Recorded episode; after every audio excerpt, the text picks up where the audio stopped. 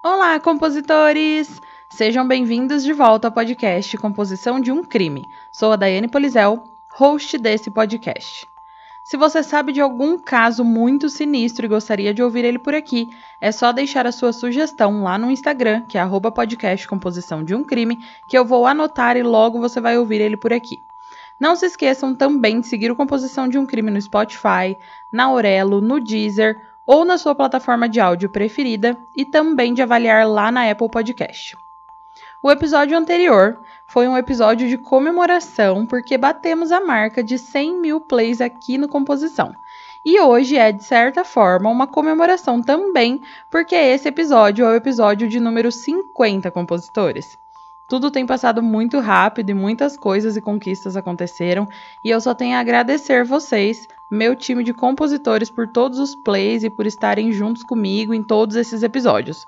Muito obrigada e logo vamos chegar ao episódio 100. E eu tenho mais um último recadinho para dar a vocês hoje. Quem acompanha a composição desde o início sabe que os primeiros episódios não foram os melhores do mundo, né? Os áudios eram um pouco baixos demais e a qualidade do som não era das melhores. Até porque tudo era feito como dava, né? Não tinha nenhum tipo de equipamento profissional. Não que agora eu tenha um estúdio, porque infelizmente eu não tenho, mas devagar a gente vai aprendendo e tornando tudo aqui melhor, tanto a roteirização dos episódios, quanto a qualidade do som e da edição. Então, pensando nisso, em melhorar alguns dos primeiros episódios e melhorar tanto no quesito história e narração, quanto no quesito áudio e qualidade de som, eu resolvi que eu vou refazer as pesquisas de alguns dos episódios antigos e vou regravar eles novamente. E eu quero saber o que vocês acham disso, compositores. Vocês vão me ouvir de novo contando aqueles casos? Eu juro que eu vou trazer uma narração melhorada e um áudio com certeza melhorado. Então deixem lá nos comentários da postagem desse episódio ou me mandem um direct falando se vocês gostariam que eu refizesse e se vocês vão me ouvir, tá bom? Agora, sem mais enrolação, vamos ao caso de hoje. Nesse episódio, eu irei contar a vocês a história do casal Kathleen Peterson e Michael Peterson. Michael é um escritor e todo o caso que eu vou contar a vocês poderia muito bem ter sido escrito por ele em um livro que provavelmente venderia muitas cópias por todo o desenrolar da história e toda a conspiração envolvendo uma morte. Porém, tudo que eu vou contar aqui não é fruto da imaginação de um escritor. Tudo, na verdade, aconteceu na vida desse escritor e da sua esposa. Então, agora, se ainda não se acomodaram, se acomodem. Os fones de ouvido provavelmente já estão a postos. E por último, se preparem, porque o caso de hoje é longo e tem várias reviravoltas.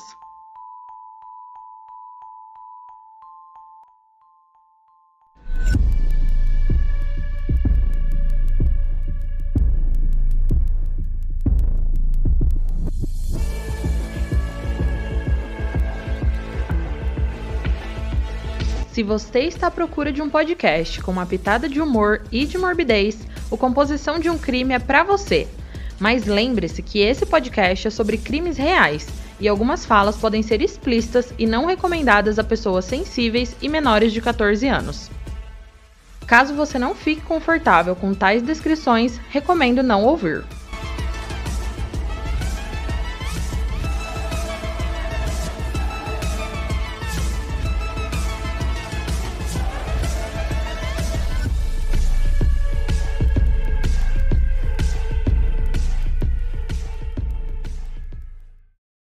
Michael nasceu em Nashville, no estado do Tennessee, em 23 de outubro de 1943. Ele é filho de Eugene Iver Peterson e Eleanor Peterson Bartolino, irmão de Jack. O pai, Eugene, era um oficial militar de carreira e por isso a família tinha de se mudar com frequência. E dessas andanças e mudanças, o Michael acabou se tornando um leitor ávido e esperava que, quando ele crescesse, fosse se tornar um escritor célebre, assim como seu autor favorito, Ernest Hemingway. Michael foi crescendo e entrou para Duke University, onde estudava ciências políticas e estava sempre envolvido ali nas atividades do campus. Ele até mesmo editou o jornal estudantil, que na época chamava The Chronicle, e foi presidente da fraternidade Sigma Nu. O Michael se formou em 1965 e cursou também brevemente a Faculdade de Direito na Universidade da Carolina do Norte, em Chapel Hill. Ainda em 1965, o Michael se casou com Patricia Sue em Durham. Mas a mulher costumava dar aulas numa escola primária na base aérea Rhein-Main, perto de Frankfurt, na Alemanha Ocidental. Então o casal vivia bastante na Alemanha.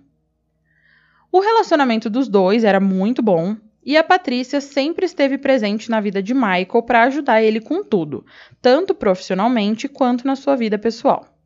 Eles tiveram dois filhos, o Clayton e o Todd, enquanto viviam na Alemanha. E eles também, enquanto estavam lá na Alemanha, conheceram e se tornaram muito amigos de Elizabeth e George Hatliff e as suas duas filhas Margaret e Martha. Mas pouquinho tempo depois dessa amizade, o George faleceu. E o Michael e a Patrícia foram o apoio emocional da Elizabeth ajudando a cuidar das duas meninas e de tudo mais que ela precisasse na casa. Entretanto, a Elizabeth também veio a falecer em 1985 após cair das escadas da sua casa em Grafenhausen, na Alemanha. E o Michael então se tornou o guardião das duas meninas dela, a Margaret e a Marta. Após dois anos do falecimento de Elizabeth, em 1987, o Michael e a Patrícia se separaram. Mas os motivos dessa separação eram desconhecidos. Porém, o casal ainda mantinha um relacionamento amigável. As filhas Martha e Margaret continuaram morando com Michael e os filhos Clayton e Todd ficaram com a mãe no começo, mas depois eles também foram morar com Michael. E depois de algum tempo, a Martha e a Margaret acabaram se mudando para Durham, na Carolina do Norte, para estudar. E lá em Durham, a Marta e a Margaret tinham uma amiga e vizinha chamada Caitlin, que era filha de Kathleen Hunt Atwater. Kathleen era uma mãe solteira, cidadã proeminente em Durham e executiva da empresa Nortel Networks, onde ela recebeu prêmios por liderança. Por essa empresa, ela viajou a trabalho para a Rússia, para a Ucrânia, Malásia, Vietnã, Hong Kong, Canadá e alguns outros lugares. E foi através da amizade da sua filha com a Marta e a Margaret que o Michael e a Kathleen se conheceram. A Kathleen nasceu em 21 de fevereiro de 1953 em Greensboro, na Carolina do Norte. Ela era uma pessoa bastante dedicada e entusiasmada com seus sonhos, e a princípio ela decidiu concluir os seus estudos em engenharia ao mesmo tempo que mostrava incríveis qualidades de liderança. Ela, assim como Michael, também era muito ativa na universidade. Ela foi presidente do clube de debates e também editora da revista da faculdade. Ela recebeu seu diploma de bacharelado em engenharia civil e concluiu seu mestrado em Engenharia Mecânica na Duke University. O Michael e a Kathleen eram bastante idênticos no que diz respeito à dedicação em tornar as suas carreiras mais brilhantes e bem-sucedidas. Em 1989, os dois já estavam num relacionamento e foram morar juntos e após oito anos, em 1997, eles se casaram. Naquela época, eles moravam numa casa em Bull City Rising, descrita como tendo mais de 830 mil metros quadrados e ocupando 3,5 acres de terra. Era uma casa enorme. A casa tinha cinco quartos e seis banheiros e bastante espaço para a família toda. Mas mais tarde, eles se mudaram para uma mansão em Durham de mais de um milhão de metros quadrados com seus cinco filhos. A árvore genealógica do Michael é um pouco complicada porque era composta por muitas pessoas que não eram relacionadas a ele diretamente. Então, na casa, tinha Michael, seus dois filhos biológicos, Clayton e Todd, suas duas filhas adotadas, Martha e Margaret, a sua esposa, Kathleen, e a sua enteada Caitlin, que era a filha biológica de Kathleen. Quem via de fora podia até achar que aquela era a família perfeita. Mas os Petersons tinham sua cota de problemas familiares. Clayton Peterson teve uma adolescência turbulenta na Alemanha quando morava com a sua mãe. E quando se mudou para Durham com o pai, ele pretendia estudar na Duke University, também como pai. Aos 19 anos, no entanto, ele foi preso e posteriormente condenado por plantar uma bomba submersa em gasolina num escritório administrativo da Duke University. Ele admitiu o crime e disse que o fez para desviar a atenção do seu roubo simultâneo de equipamento de identificação com foto para fazer uma identidade falsa. E depois de cumprir pena na prisão, o Clayton matriculou-se na North Carolina State University, onde se tornou o orador da turma, aparentemente mudando sua vida e sendo mais responsável. Todd Clayton também se formou na North Carolina State University e trabalhou brevemente na Nortel Networks, que era a mesma empresa que a sua madrasta Kathleen trabalhava. Entretanto, ele saiu dessa empresa para abrir um site chamado futase.com. O site era um quadro de mensagens para adolescentes e oferecia conselhos sobre namoro, beijo, sexualidade e amizade, e também continham fotos de garotas do ensino médio seminuas. Lá, o Todd tinha um alter ego, né, nesse site, chamado Roman Croft, que era um fisiculturista. E lá ele mostrava fotos no estilo antes e depois dele mesmo, de cueca samba canção. Os Petersons eram membros ativos da comunidade de Durham e, em 1999, o Michael concorreu à prefeitura da cidade.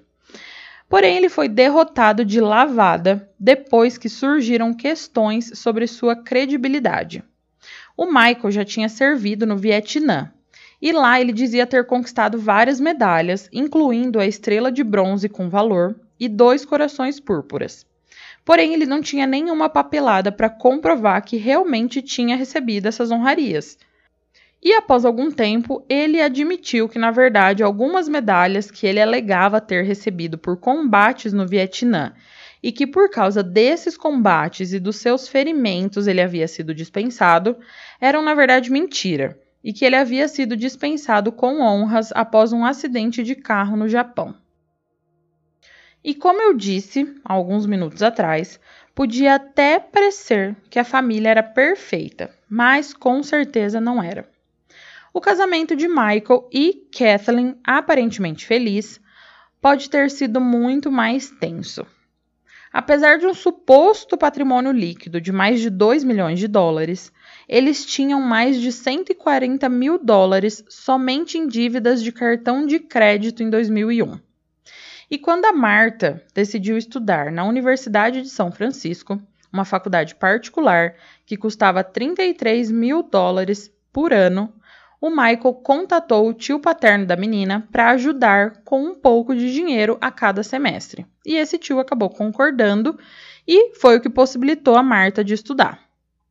E em novembro de 2001, o Michael também entrou em contato com a Patrícia, a sua ex-esposa, solicitando que ela fizesse um depósito de 30 mil dólares para pagar dívidas de cartão de crédito contraídas pelos filhos dela, Clayton e Todd.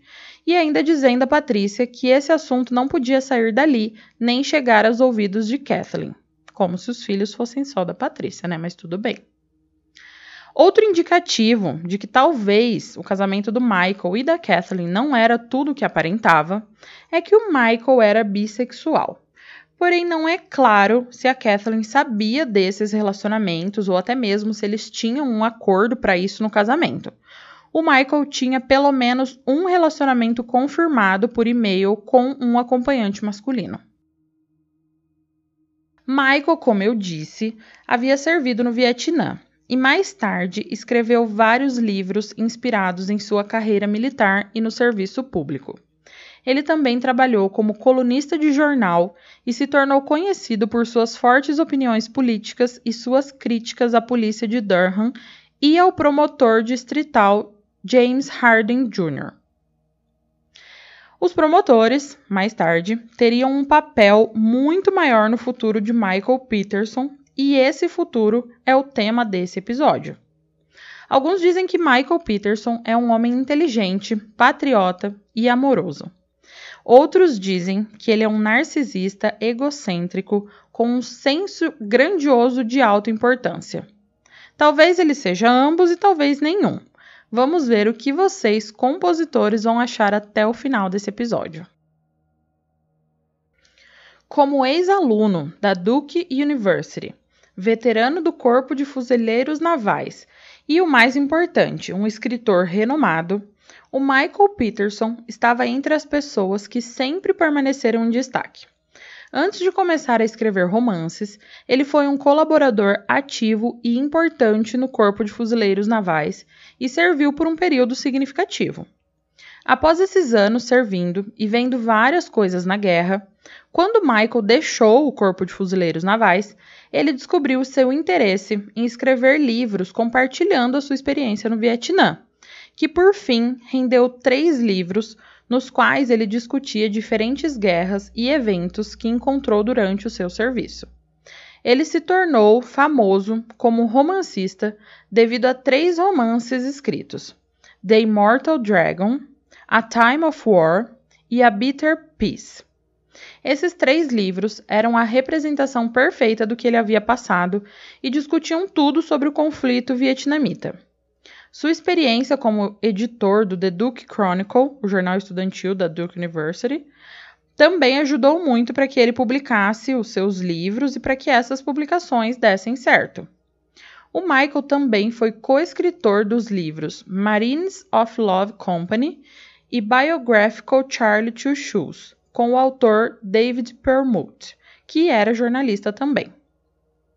O Michael também trabalhou para o Durham Herald Sun como colunista de jornal e costumava destacar e criticar a polícia de Durham por sua incapacidade. Por isso, as suas colunas capturaram uma grande atenção e ele se tornou popular com o tempo.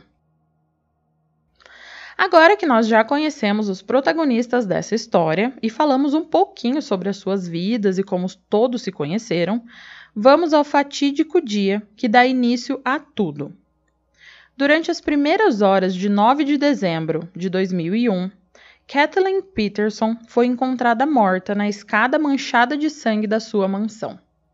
As evidências nas tábuas dos pisos de madeira e nas paredes explicaram toda a história de como ela havia caído. A quantidade de sangue na escada parecia ser bastante inconsistente, o que dava uma impressão diferente do que Michael havia contado à polícia. Até a hora real e confirmada da morte foi diferente do que o Michael disse à operadora do 911, que é o serviço de polícia para você ligar lá nos Estados Unidos. Os investigadores também descobriram flertes extraconjugais de Michael e se referiram às semelhanças entre a morte de Kathleen e outra queda de escada da esposa do seu amigo próximo, a Elizabeth, que eu contei no início do episódio, lembram? Que é a mãe biológica da Marta e da Margaret. Essas descobertas iniciais apontavam para Michael como principal suspeito, uma vez que havia muitas irregularidades entre as suas declarações e as descobertas reais. A ligação de Michael para o 911 era suspeita e parecia que ele queria encobrir o seu papel na morte de Kathleen. Porém, também podemos pensar que a sua reação foi estranha, porque ele ficou chocado e assustado ao ver a esposa daquele jeito. Depois que o episódio acabar, me contem o que vocês, compositores, acharam. Agora eu vou relatar exatamente o que aconteceu e a ligação do 911. Eram 2h40 da madrugada do dia 9 de dezembro de 2001, quando um homem frenético e chocado ligou para o 911 para pedir ajuda em uma emergência. Ele estava respirando pesado enquanto relatava à polícia de Durham, na Carolina do Norte, o incidente de sua esposa cair da escada em sua casa. A pessoa que ligou relatou que a mulher sofreu um acidente e ainda respirava. A conversa do homem e da operadora do 911 após relatar que a esposa havia caído da escada é a seguinte: Operadora. Ok, quantas escadas ela caiu? Homem. Hã? O quê? Operadora. Quantas escadas? Homem. Escadas? A operadora. Quantas escadas? O homem. Ah, oh. A operadora. Acalme-se, senhor. Segundo essa operadora, o interlocutor ficou muito confuso e dizia que a sua esposa estava inconsciente. Ele estava pedindo que a equipe de emergências chegasse com ajuda imediatamente, e ele também forneceu o endereço, mas a operadora não tinha certeza de como acalmar o homem. Ela estava tendo dificuldade em entender o que ele dizia, porque ele estava respirando com dificuldade, enquanto a sua voz era tão estridente que era difícil de entender uma única palavra. Ela garantiu a ele que a ajuda estaria lá dentro de alguns minutos, e ele só tinha que se acalmar e responder algumas perguntas importantes. Operadora. Acalme-se, senhor, acalme-se. Quantas escadas ela caiu? O homem. Ah, 15, 20, eu não sei. Por favor, traga alguém aqui imediatamente, por favor. Operadora. Senhor, outra pessoa está despachando a ambulância. Homem. Fique em Forest Hills, ok? Por favor, por favor. Operadora. Ok. Ela está acordada agora? Olá? Olá. Não houve resposta do homem, mas ela podia ouvir ele gritando: Ó oh, Deus! no fundo, e em seguida a ligação se encerrou. Nesse momento, a operadora rapidamente ligou para alertar a equipe de emergência e de resgate para eles se apressarem e assim que ela completou sua chamada de rádio com a equipe, outra chamada de emergência tocou no 911. Operadora. Durham 911, qual é a sua emergência? Homem. Onde eles estão? Por que ela não está respirando? Por favor, por favor, se apresse. Nesse momento, o que se ouve é somente uma voz estática de fundo, como se alguém estivesse falando com os operadores de rádio e gritando código 5. Operadora. Senhor? Olá? Olá! Mas o homem estava ficando frenético a cada segundo que passava e não respondia à operadora do 911. Oito minutos depois, a equipe de resgate conseguiu encontrar o local e eles só demoraram oito minutos porque eles pegaram um caminho errado. Então eles poderiam ter chegado muito mais rápido. Mas enfim, foi oito minutos, né? Eu achei muito rápido. Todas as luzes da casa estavam acesas e os paramédicos imediatamente correram para casa e encontraram a vítima nas escadas. Ela não tinha pulso. Os policiais Figueroa e McDowell, do Departamento de Polícia de Durham, logo chegaram ao local e iniciaram a sua investigação. A polícia então foi em frente e tentou identificar a pessoa que ligou, mas ele estava tão chocado e histérico que não foi capaz de controlar o choro. Agora sobre a cena do crime. De acordo com o policial Figueroa, quando ele chegou à casa, eram 2h50 da madrugada e tudo parecia bastante misterioso e problemático. A vítima, Kathleen Atwater Peterson, estava deitada ao pé da escada, numa poça de sangue com a cabeça encostada na escada. Havia também tênis masculino ao lado dela, um par de sandálias flip-flop e meias brancas. Mas o que chamou a atenção do policial foi um rolo de papel toalha encharcado de sangue. Às 3 e 07 da manhã, o Figueroa foi acompanhado por Dan George, investigador de Durham, junto com outros carros de patrulha e caminhões de bombeiros que foram enviados para inspecionar a entrada dos fundos da residência. Porque lembrem-se que eles moravam numa mansão gigantesca, então precisava de carro para ir até o outro lado. George intencionalmente caminhou pela cena e instruiu Figueiroa para proteger a residência antes de prosseguir com a sua investigação. E como a mansão era bem grande, eles pediram mais reforços para cobrir todo o espaço num curto período de tempo. Em sua análise inicial, ele relatou que havia sangue por toda a parte, especialmente nas paredes e vários degraus que levavam à escada. Mas os dois policiais esperaram até que o Departamento de Investigação Criminal chegasse ao local. Assim que conheceu a equipe de investigação, o George mencionou que havia algo errado com aquela cena. E seguindo seu exemplo, a equipe de investigação começou a seguir as evidências e se dirigiu para a porta da cozinha, onde Michael Peterson estava em pé, vestido com uma camiseta e shorts. Ele também estava coberto de sangue, e o seu filho Todd estava presente atrás dele, tentando consolar o pai.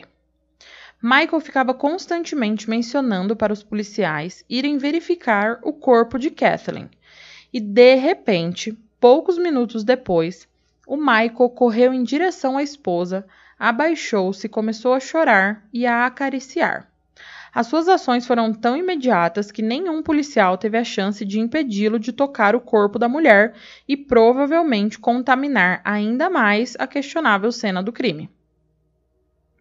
Sem conseguir tirar o Michael de cima da mulher morta, os policiais pediram a Todd que ajudasse o seu pai a se afastar do corpo dela mas infelizmente o dano já estava feito, né? As provas já haviam sido contaminadas e as evidências não estavam na forma como deveriam estar, que é intactas, né? Nesse abraço e choro de Michael em cima de Kathleen, várias manchas de sangue foram transferidas para a roupa de Michael, tornando praticamente impossível da perícia determinar se elas estavam lá antes desse abraço ou não. Não apenas essas ações deixaram Dan George desconfiado, mas também o fato de uma civil estar ali. Uma jovem chamada Cristina Tomazetti, que era filha do melhor amigo do Michael. O George foi questionar o porquê que a garota estava ali, e a Cristina afirmou que estava com o Todd numa festa e tinham acabado de chegar quando os caminhões de bombeiro chegaram no local do crime. Assim que os policiais seguiram as instruções para selar a cena, mais duas pessoas se aproximaram do nada: Ben Maynard e Heather Whitson. Eles foram chamados por Todd para ajudar. O Todd disse especificamente a Ben para trazer a Heather porque ela era estudante de medicina da Duke University e provavelmente ela ia saber como ajudar o pai a sair daquele estado de choque. Normalmente, ao chegarem ao local, a polícia de Durham provavelmente não os deixaria entrar na casa. Mas como o pedido vinha de Todd, enteado da vítima, eles acabaram permitindo que Ben e Heather entrassem. Todd contornou a escada com eles e entrou na cozinha pela sala de jantar. E todos eles consolaram o Michael e fizeram todos os esforços para amenizar aquele choque. Mas nada estava funcionando. Ele se recusou a aceitar qualquer assistência médica e queria ficar sozinho. Michael não parava de resmungar que não poderia viver sem a sua amada esposa. Todd, enquanto estava ali, e considerando a dor do seu pai, perguntou aos policiais se ele poderia dar uma olhada no corpo da sua madrasta um pouco mais de perto. E os policiais, pasmem, deram essa permissão. O Todd se ajoelhou e tocou de leve na perna de Kathleen, percebendo que ela realmente estava sem vida. Nesse exato momento, com a ajuda de uma lanterna, pois não vamos esquecer que era de madrugada, os policiais perceberam uma ferida na cabeça de Kathleen e descobriram algo errado no sangue ao redor do seu corpo e roupas. Além disso, havia hematomas e uma estranha expressão de dor no seu rosto. O sargento Borden foi um dos delegados que estava investigando o caso. E, de acordo com as suas declarações na época, houveram três bandeiras vermelhas que ele achou suspeita quando ele chegou para investigar a morte de Kathleen. A primeira bandeira vermelha é o fato dele ter notado manchas de sangue no armário da cozinha e no puxador de uma gaveta também na cozinha. Outra bandeira vermelha era a quantidade de sangue presente ao redor e sobre a vítima que estava deitada na parte inferior da escada. E a terceira bandeira vermelha era a posição do corpo da vítima, que parecia estar em perfeito alinhamento em relação à coluna e à cabeça. A razão por trás da sua suspeita era que a posição dela não deveria ser assim se ela tivesse caído de qualquer quantidade de degraus. e existe uma foto do corpo caído na escada, mas é uma foto muito explícita e muito sangrenta, então eu não vou colocar junto as fotos do episódio no Instagram. Mas se algum compositor quiser ver, é só dar um Google e procurar um pouquinho que provavelmente vocês acham. Mas então, tudo naquele momento, de acordo com a investigação da polícia, estava apontando para Michael. O corpo estava numa posição estranha para alguém que caiu da escada. Havia muito sangue para esse tipo de acidente. Ela tinha um corte na cabeça que era improvável ter sido feito numa queda desse tipo. O Michael estava coberto de sangue também. Haviam manchas de sangue na cozinha.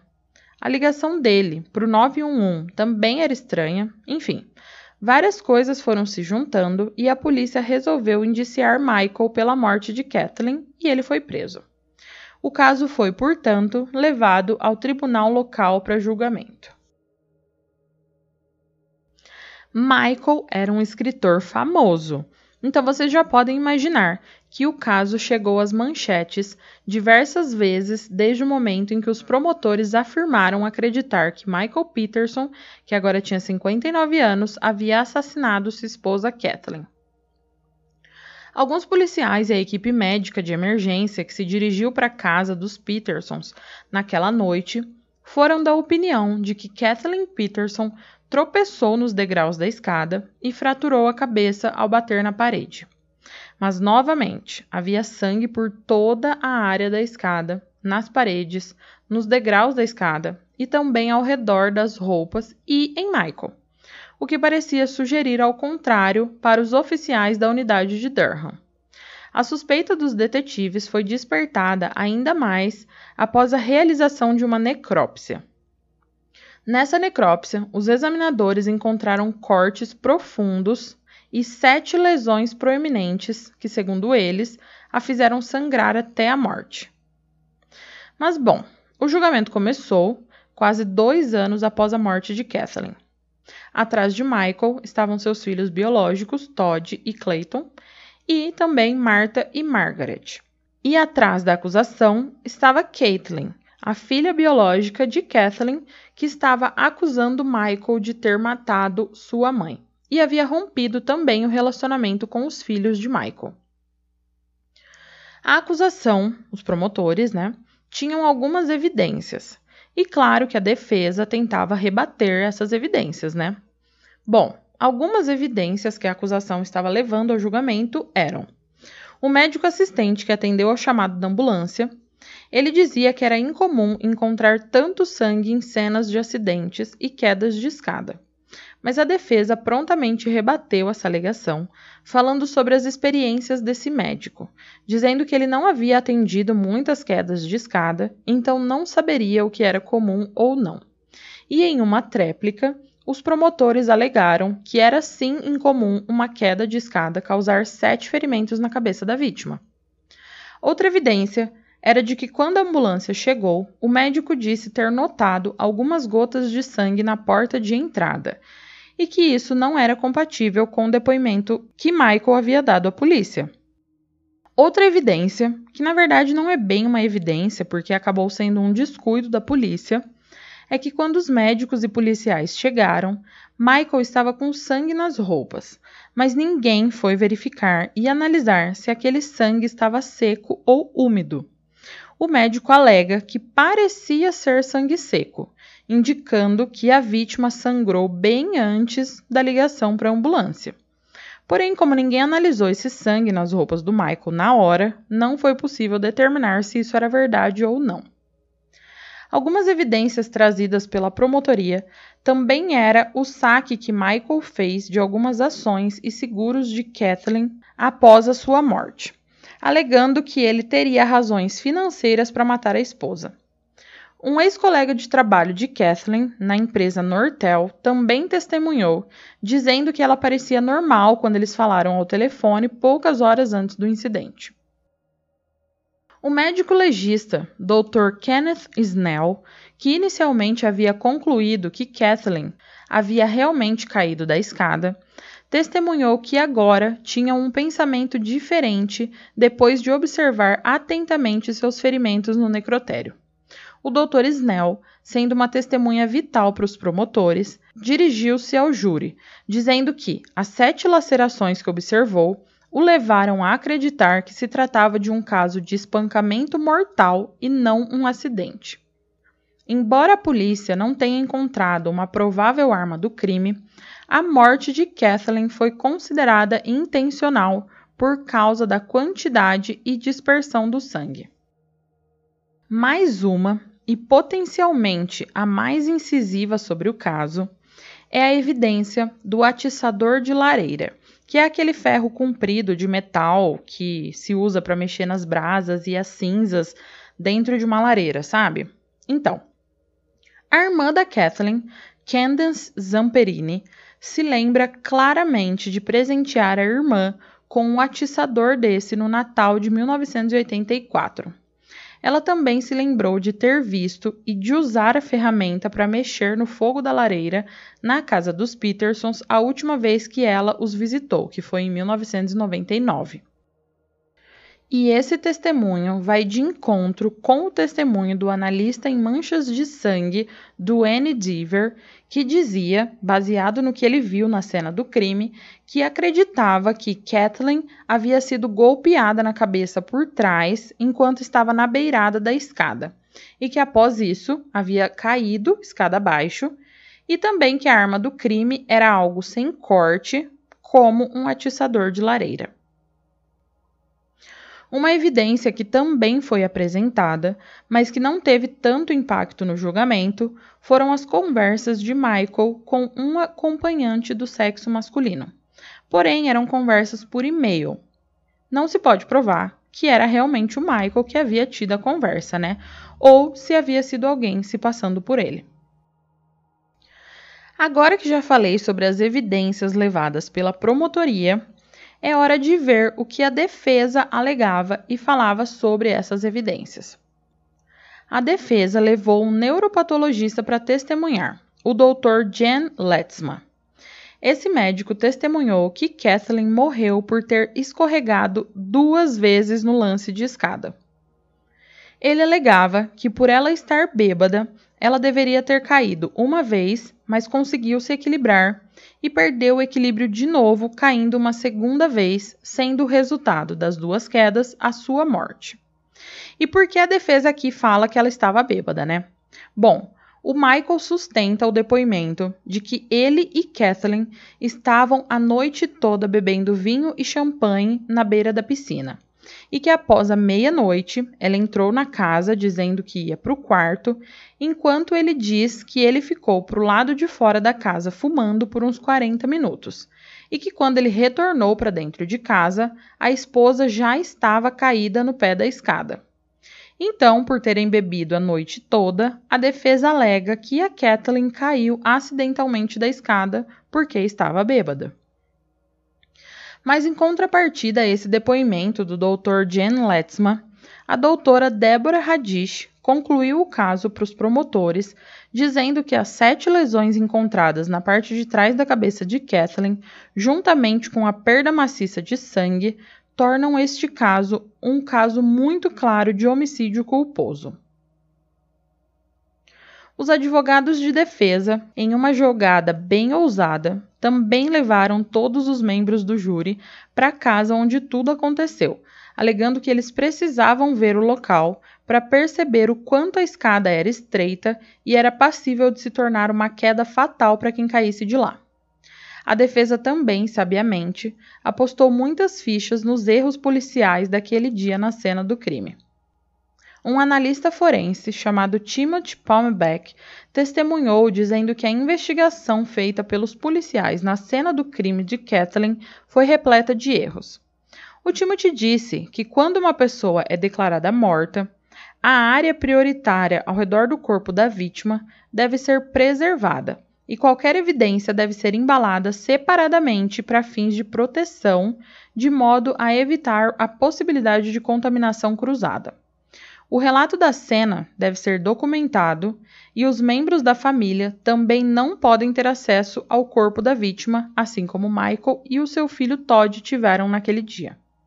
Algumas preocupações levantadas por Timothy foram: Os sapatos da vítima não foram embalados separadamente, portanto, a contaminação cruzada pode ter ocorrido. Seus óculos não foram usados como prova. Os papel toalhas no local não foram levados. As sandálias no local do incidente não foram retiradas. E mais fotos da cena deveriam ter sido tiradas, incluindo fotos bem próximas da evidência de respingos de sangue. A defesa também tentou explicar o sumiço do tal atiçador de, de lareira que supostamente teria sido usado para golpear a cabeça de Kathleen. Eles mostraram um atiçador empoeirado que acharam na garagem da casa dos Petersons. Porém, a promotoria alegou que aquele era muito menor do que o suporte que ficava na lareira e que tinha outras características dos que ficavam lá. Então, aqui a defesa tentou alegar que a suposta arma do crime não era uma arma do crime e não havia sido usado recentemente, não podendo ser, então, a arma do crime. Mas só conseguiram é provar que aquele atiçador não era o que a promotoria achava ser a arma do crime e que a arma do crime ainda podia estar desaparecida. Mas, compositores, esse caso não é tão simples. Na verdade, eu não achei nada simples até agora, não sei vocês. Mas enfim. Uma reviravolta na história foi quando um incidente de queda de escada semelhante poderia incriminar o escritor Michael Peterson como um modo consistente dele matar. Lembram da Elizabeth Hatleaf que morreu caindo da escada e que as filhas o Michael adotou? Então, é no mínimo estranho, ou quem sabe suspeito, duas mulheres na vida de Michael morrerem nas mesmas condições, né? Pode ser uma grande coincidência? Pode. Mas será que era? Michael Peterson era, em 1985, vizinho de Elizabeth Hatleaf na Alemanha quando ela foi encontrada morta caída na escada. A acusação farejou algo aqui quando Michael foi julgado pela acusação do homicídio de Kathleen, que também foi encontrada morta, caída na escada. Para eles, isso não foi simplesmente uma mera coincidência. Ainda mais se pensarem que uma testemunha da época disse ter visto Michael saindo da casa de Elizabeth pouco antes dela ser encontrada morta. O Michael negou ter estado envolvido na morte da Elizabeth Hatliff, apoiando a sua afirmação pelo fato de que ele criou as suas duas filhas de boa vontade após a sua morte. E as duas meninas, a Marta e a Margaret, o apoiaram durante o julgamento, o que até enfatizava sua inocência. Outra coisa que apoiava o que a promotoria queria, que era ligar o Michael ao assassinato de Elizabeth, é que o juiz concedeu o pedido da promotoria de exumar o corpo da Elizabeth para ver se haviam semelhanças com a morte de Kathleen. A médica Deborah Radish, que foi a mesma que contradisse o médico chamado pela defesa para atestar que a Kathleen havia sofrido um acidente, foi quem realizou a necrópsia do corpo exumado de Elizabeth. E ela concluiu que a mulher também havia sido vítima de um homicídio contradizendo o que havia sido relatado no seu atestado de óbito. De acordo com a necrópsia de Débora, havia sete lacerações profundas, semelhantes às de Kathleen na cabeça de Elizabeth, que foram causadas por um trauma contuso. Porém, o caso de Elizabeth não estava aqui sendo julgado, né? E sim o caso da Kathleen. Então, o aspecto a considerar é que os fatos sobre a morte de Elizabeth não teriam implicações legais para Michael. Mas, se a promotoria fizesse um bom trabalho, poderiam incutir essa ideia de que Michael matou Elizabeth e possivelmente fez a mesma coisa de novo e de forma bem parecida com a Kathleen.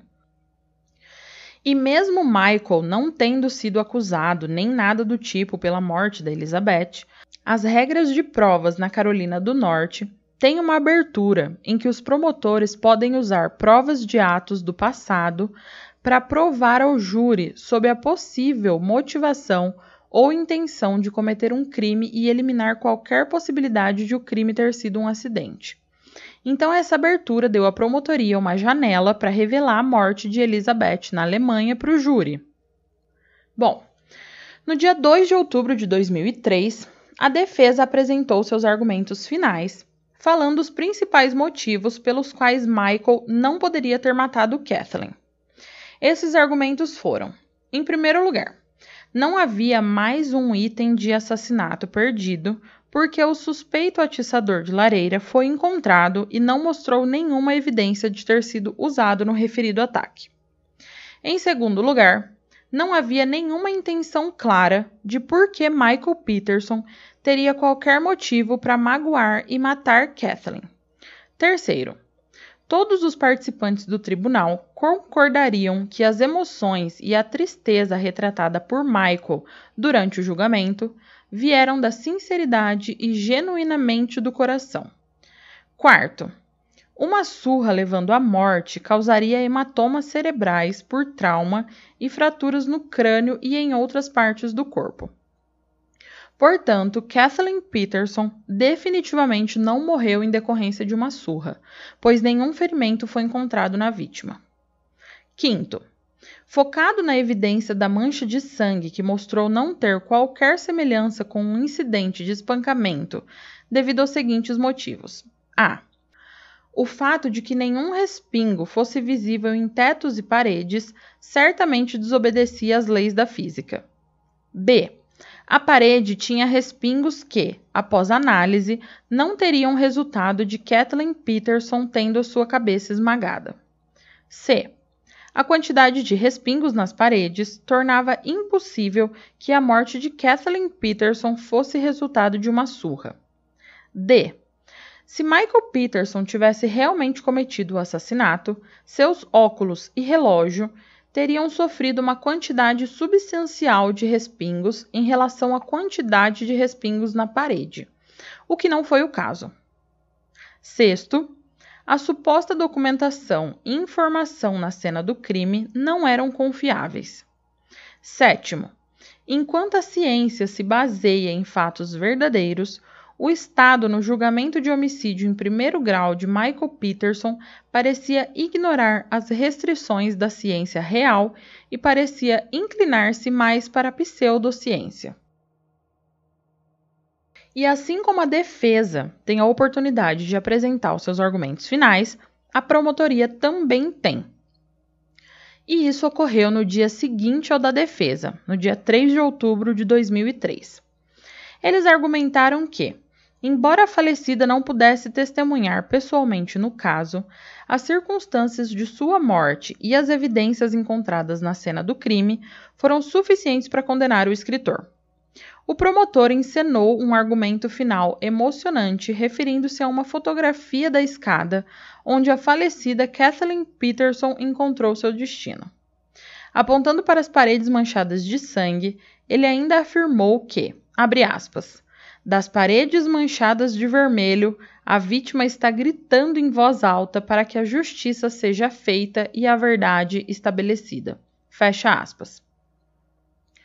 Outra promotora que também estava no caso lembrou ao tribunal que eles estavam lidando com um renomado escritor, para quem o caso era apenas mais uma história de ficção e informação.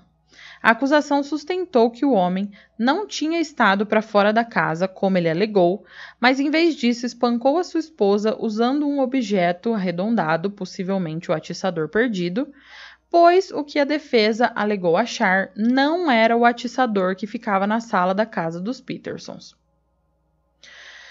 Bem, então todas as evidências da promotoria haviam sido mostrada ao júri e todas as defesas né, também haviam sido feitas. E após três meses de reviravoltas no tribunal, um juiz ordenou o início das deliberações do júri, sinalizando ali o fim do caso, né? Só faltando agora saber qual seria o veredito. O júri demorou alguns dias para chegar a uma decisão. E quando chegaram, foi exatamente isso que a secretária do tribunal leu. Abre aspas. Estado da Carolina do Norte versus Michael Iver Peterson. Arquivo número 01 CRS 24821 nós, os 12 membros do júri, consideramos unanimemente o réu culpado de assassinato em primeiro grau, neste dia 10 de outubro de 2003. Fecha aspas. Nesse momento, o sangue sumiu do rosto de Michael Peterson e por um momento ele não se mexeu. O júri condenou Peterson por agredir sua falecida esposa Kathleen até a morte em sua casa, na Carolina do Norte. As duas filhas de Elizabeth, que foram criadas por Michael, pareceram as mais afetadas pelo processo. Quando o veredito foi lido em voz alta, Martha e Margaret choraram e só foram acalmadas pelos irmãos Todd e Clayton. Michael lutou para manter a compostura e, ao ter a última chance de falar com o juiz antes da sua sentença, disse aos filhos que estava tudo bem. Aquilo foi muita calma para um homem que estava prestes a passar o resto da sua vida na prisão sem qualquer possibilidade de liberdade condicional. O julgamento de três meses foi rigoroso, com mais de 800 itens de evidências analisadas e 65 testemunhas foram depor. Bom, meus compositores, vocês estão achando que acabou? Porque nessa parte, quando eu falo o veredito, geralmente já está acabando, né? Mas não acabou, não. Alguns anos após o veredito de Michael, algo aconteceu que acabou mudando todo o curso, que aparentemente estava finalizado, desse caso. Uma teoria relacionada à morte de Kathleen surgiu quando um advogado chamado T. Lawrence Pollard, que também era vizinho da família Peterson, propôs que uma coruja poderia ser a razão da morte de Kathleen. Ele dizia que a coruja atacou a mulher e, enquanto ela corria para se proteger do ataque, acabou caindo escada abaixo, fazendo com que a sua cabeça batesse nos degraus. Embora Lawrence não estivesse diretamente envolvido no caso, ele vinha acompanhando o processo público e, após examinar cuidadosamente as descobertas e as palavras das testemunhas, deu um passo à frente e falou sobre sua abordagem em relação à morte de Kathleen. Depois de analisar as evidências do State Bureau of Investigation da Carolina do Norte, ele descobriu uma pena listada como evidência, e é uma pena mesmo, a pena de pássaro. E eu vou ler agora um comunicado que o advogado T. Lawrence Pollard, o entre aspas criador da teoria da coruja, enviou à imprensa em 21 de agosto de 2008. Abre aspas. Membro da imprensa. Estamos aqui hoje para anunciar notícias significativas no caso de Michael Peterson em 2001. O Sr. Peterson foi condenado em 2003 pelo assassinato de sua esposa Kathleen. Pouco depois da condenação, surgiu uma nova teoria sobre o que poderia ter acontecido com a senhora Peterson, ou seja, a teoria da coruja. O escritor do DA considerou isso absurdo, citando a ausência de penas, e a maioria das pessoas o classificou como ridículo. Sempre a mesma pergunta foi feita pelas autoridades e imprensa: Onde estão as penas? Bem, pessoal, estamos aqui hoje anunciando que a pena foi encontrada. E o que é mais importante é onde a pena foi encontrada. Enroscada no cabelo de Kathleen Peterson, que foi puxado pela raiz e estava agarrado na sua mão esquerda. Esta é a pista mais significativa encontrada neste caso de assassinato misterioso, porque vem do marco zero naquela fatídica noite de dezembro de 2001 e nos aponta diretamente para o atacante de Kathleen. A pena microscópica é o equivalente a uma peça nuclear de evidência justificativa e ou exonerante e deve ser imediatamente examinada para encontrar sua origem. Isso mostra claramente que algo aviário estava na cabeça da senhora Peterson no momento do ataque. Como as corujas têm pequenas penas microscópicas que cobrem suas pernas, pés, dedos dos pés e até as garras, e porque as corujas são principalmente noturnas, isso pode ser de uma coruja transferido para o cabelo da senhora Peterson. A pena foi descoberta por um membro da equipe de defesa de Peterson enquanto ela revia os arquivos e caixas de documentos antigos nesse caso. Um exame de rotina de um relatório de laboratório criminal do SBI sobre análises de fibra e cabelo, feito em 19 de fevereiro de 2002, mais de seis anos atrás, rendeu essa descoberta surpreendente.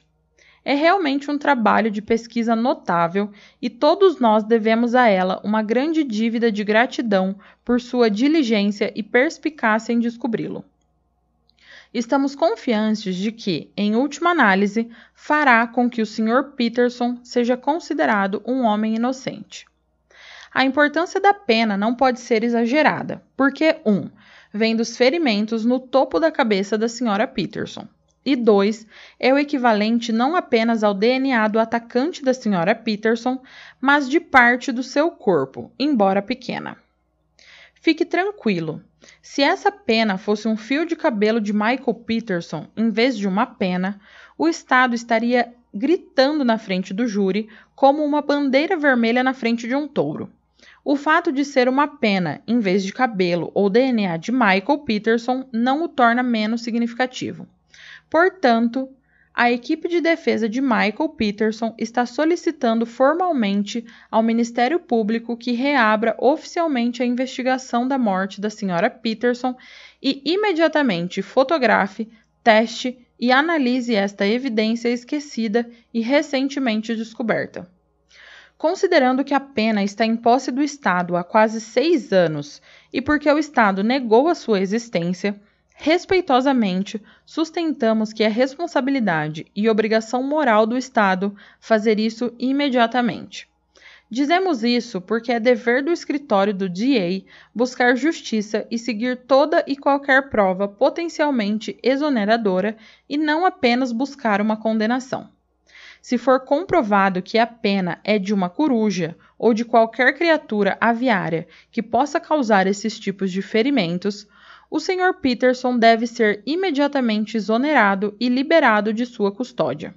Na verdade, essa pena pode provar que o Sr. Peterson é um homem inocente e pode garantir a sua liberdade imediatamente. Fecha aspas. Então, eu não sei vocês, compositores, mas ao meu ver, é uma decisão muito drástica encontrar uma pena e já se supor que a morte foi um acidente e que o Michael é inocente, certo? Mas essa pena, não a pena da coruja em si, mas esse rebuliço todo de novo em volta do caso, rendeu mais um capítulo nessa história. A pena não foi levada em consideração pela polícia, isso já está bem claro. E por essa evidência não ter sido levada em consideração, a polícia e os investigadores nunca se atentaram em procurar mais penas pela casa ou de procurar sinais de uma possível coruja, né? Mas o Lawrence afirmava que Kathleen havia sido atacada no quintal e por isso haviam aquelas gotas de sangue na entrada da porta. Gotas essas que foram analisadas pelo especialista em manchas e respingos de sangue Duane Deaver, e aqui o caso dá uma grande reviravolta. O Duane foi quem deu o depoimento no qual explicou que o sangue presente na parede da escada e nas roupas de Michael era uma evidência de que o acusado era culpado do assassinato em primeiro grau de Kathleen Peterson. E foi esse testemunho dele que desempenhou um papel crucial no envio de Michael para trás das grades. Porém, por conta da mínima investigação sobre as penas e tudo mais, acabaram descobrindo que Duane cometeu perjúrio no seu depoimento e que suas análises estavam incorretas e haviam sido feitas de modo desleixada e sem embasamento na ciência. Duane, em sua análise, se concentrou em algumas gotas de sangue e não mencionou aos jurados que haviam algumas manchas de sangue que ele nunca testou e nunca analisou. Então, quando o Departamento de Investigação do Estado ficou sabendo que o Duane Deaver havia apresentado um relatório falso ou, no mínimo, incompleto em 2003, ele cometeu perjúrio no julgamento do Michael.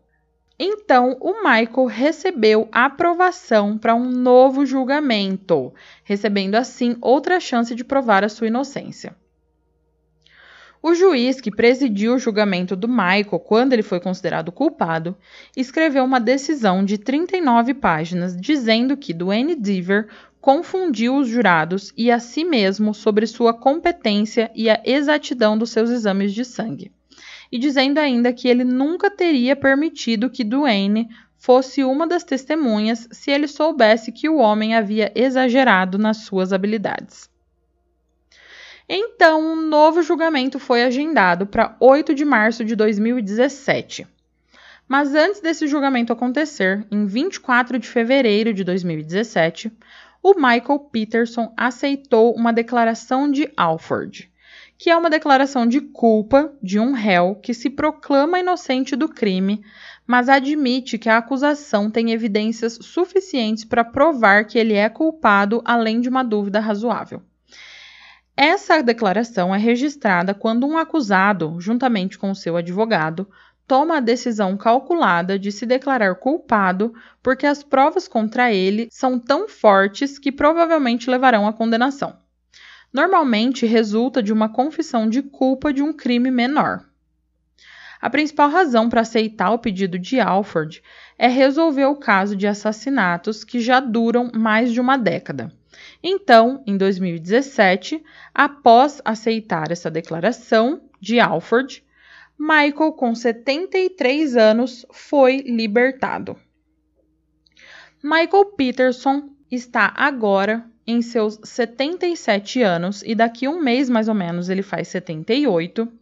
Ele vive uma vida tranquila em Durham, na Carolina do Norte, e mantém relacionamento com seus dois filhos biológicos, Clayton e Todd, e as suas filhas adotivas, Margaret e Martha. A maior parte do resto da sua família não conversa muito com ele e está distante. E se vocês estão achando de novo que esse episódio acabou, aguentem aí que tem mais um pouquinho.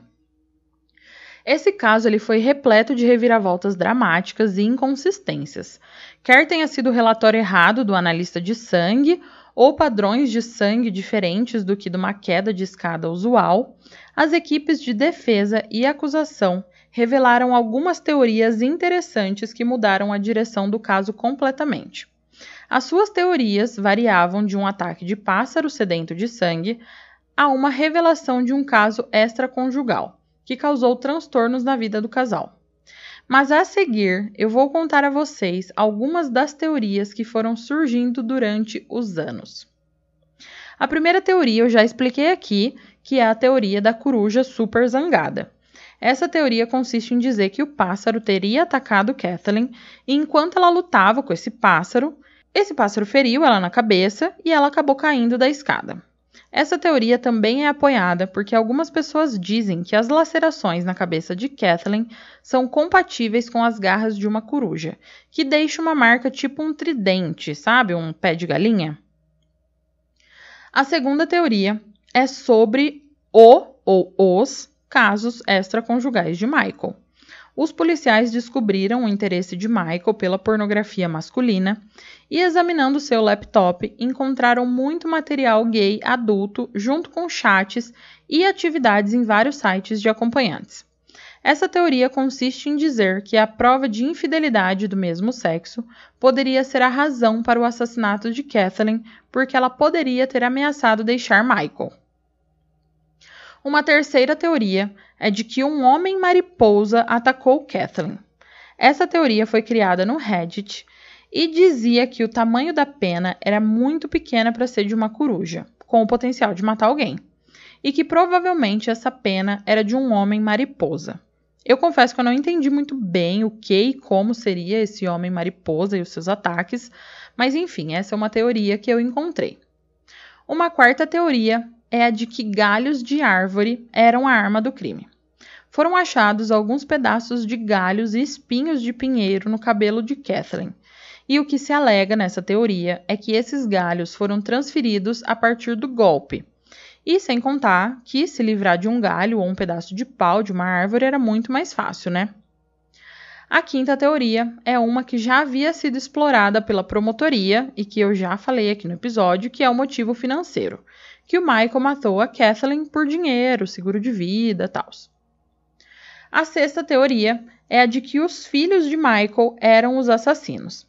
Essa teoria começou a ganhar força quando o documentário sobre o caso saiu na Netflix. No início do documentário, o Clayton, que é o filho biológico de Michael, mencionou o forte e belo vínculo entre seu pai e Kathleen, o que o deixa feliz, mas também o deixava com ciúme ao mesmo tempo, porque o vínculo, esse tipo de vínculo, nunca tinha sido desenvolvido com a sua própria mãe Patrícia. E por isso, para alguns telespectadores, essas palavras que ele disse foram suficientes para considerá-lo um suspeito com motivo de crime. E ainda sobre a teoria dos filhos, Todd também é mencionado como tendo matado Kathleen e por isso pediu aos policiais para ir perto do corpo da mulher na cena do crime para contaminar a cena e possivelmente se livrar de uma futura culpa. E a última teoria é a de que há uma maldição sobre o nome Peterson. De acordo com algumas pessoas no Reddit, houve muitos casos de assassinato de esposas em todo o mundo cuja o sobrenome era Peterson.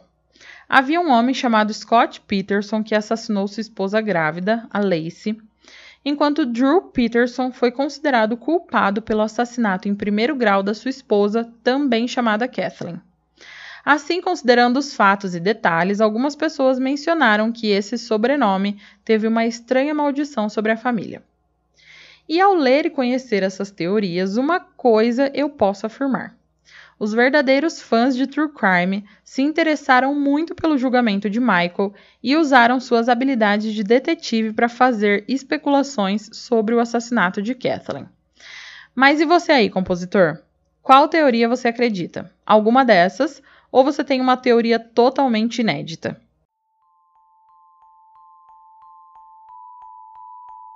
Compositores, o caso de hoje chegou ao fim. O que, que vocês acharam?